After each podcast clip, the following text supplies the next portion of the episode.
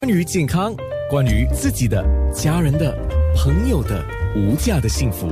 健康那件事。今天我们有 Doctor Hing，就是王威顺医生，他是一位医美医生。刚才特别提到了来自韩国的产品，你要特别注意这包装上的说明哦。就是它虽然告诉你啊蜗牛的粘液，可是粘液里面的什么东西它萃取出来，萃取了百分之多少？那你的皮肤是不是适合这些？哎，对，说到这个啊，有人会对这个蜗牛的粘液起敏感吗？呃，是有可能的。可是，其实真正的那个数据啊，我们还是不大不大清楚的。哦，所以尤其是一些敏感性肌肤的，更不可以胡乱用产品，是吗？对对，就是那个这个我们呃所谓的那个提炼的那个过程是蛮重要的，所以是要提炼到最纯的，嗯呃一个那个呃呃活性成分，那那才是那才是对呃呃 consumer 对那些消费者是最安全的。就好像保健品一样，他们说你有这个，我也有这个，但是它含的活性成分的百分比有多少，又是另外一个要比较的，对吗？对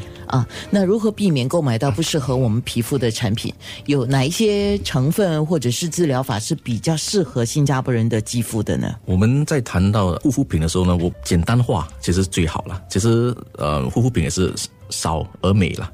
嗯，所以呢，其实，在护肤品当中有三个主要的那个维生素呢，是如果这些维生素在在产品里面有的话是。蛮好的，第一就是维生素 C，就是 Vitamin C，另外一个就是维生素 A，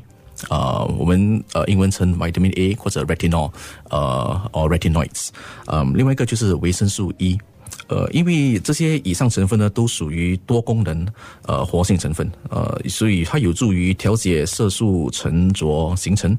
呃，并刺激皮肤胶原蛋白的生成。嗯，所以其实大多数人都是可以用的。是我们刚才讲到 A、C、E 嘛，对吗？对，E 的话主要是抗老化嘛。抗老化，呃，而且如果跟呃维生素 C 呃掺在一起用的话，其实啊，它会让维生素 C 的那个效果呃更好更好。就维生素 C 主要还是那个美白的部分是吗？它有助于美呃维生素 C 有有助于美白的作用。它呃如果可以渗透渗入皮肤底层的话，它也能呃促进我们的那个干细胞嗯开始产生些胶原蛋白。OK，那 A 的成分主要的作用是提拉还是什么呢？呃，A 它其实也是算是多功能，所以它会呃让我们的呃皮肤有一点焕肤的作用，抗老化啊，对，抗老化。然后呃，对于我们的那个嗯，我们的黑素细胞产生黑素的那个呃呃速度也会放缓。OK，嗯，也会变成比较呃 uniform even。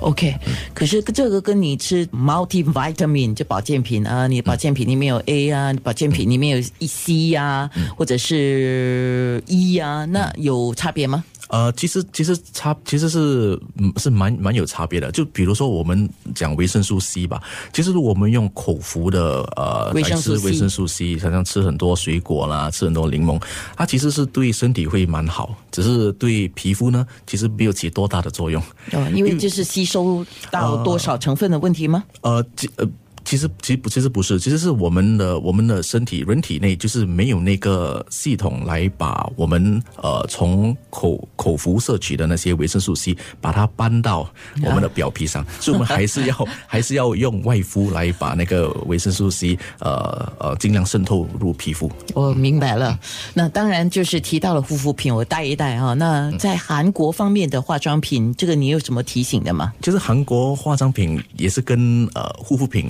他们的那个特征是蛮蛮相似的，呃，就是有有太过多的那个材料，在一个在一个化妆品里面，就 too many 呃 active ingredients，呃，然后太多的那个呃材料的话，也是意味着有着呃皮肤敏感呃性的那个发生。嗯，OK，嗯，就好像我们之前呃几年前蛮红的一个 BB cream 啊，BB cream，BB cushion，那这这其实是从韩国呃开始的，所以在一个 BB cream 当中至少有三到四个呃活性的一些呃成分，也也是 BB cream 是集合了三到四个呃蛮好的产品在一个产品当中，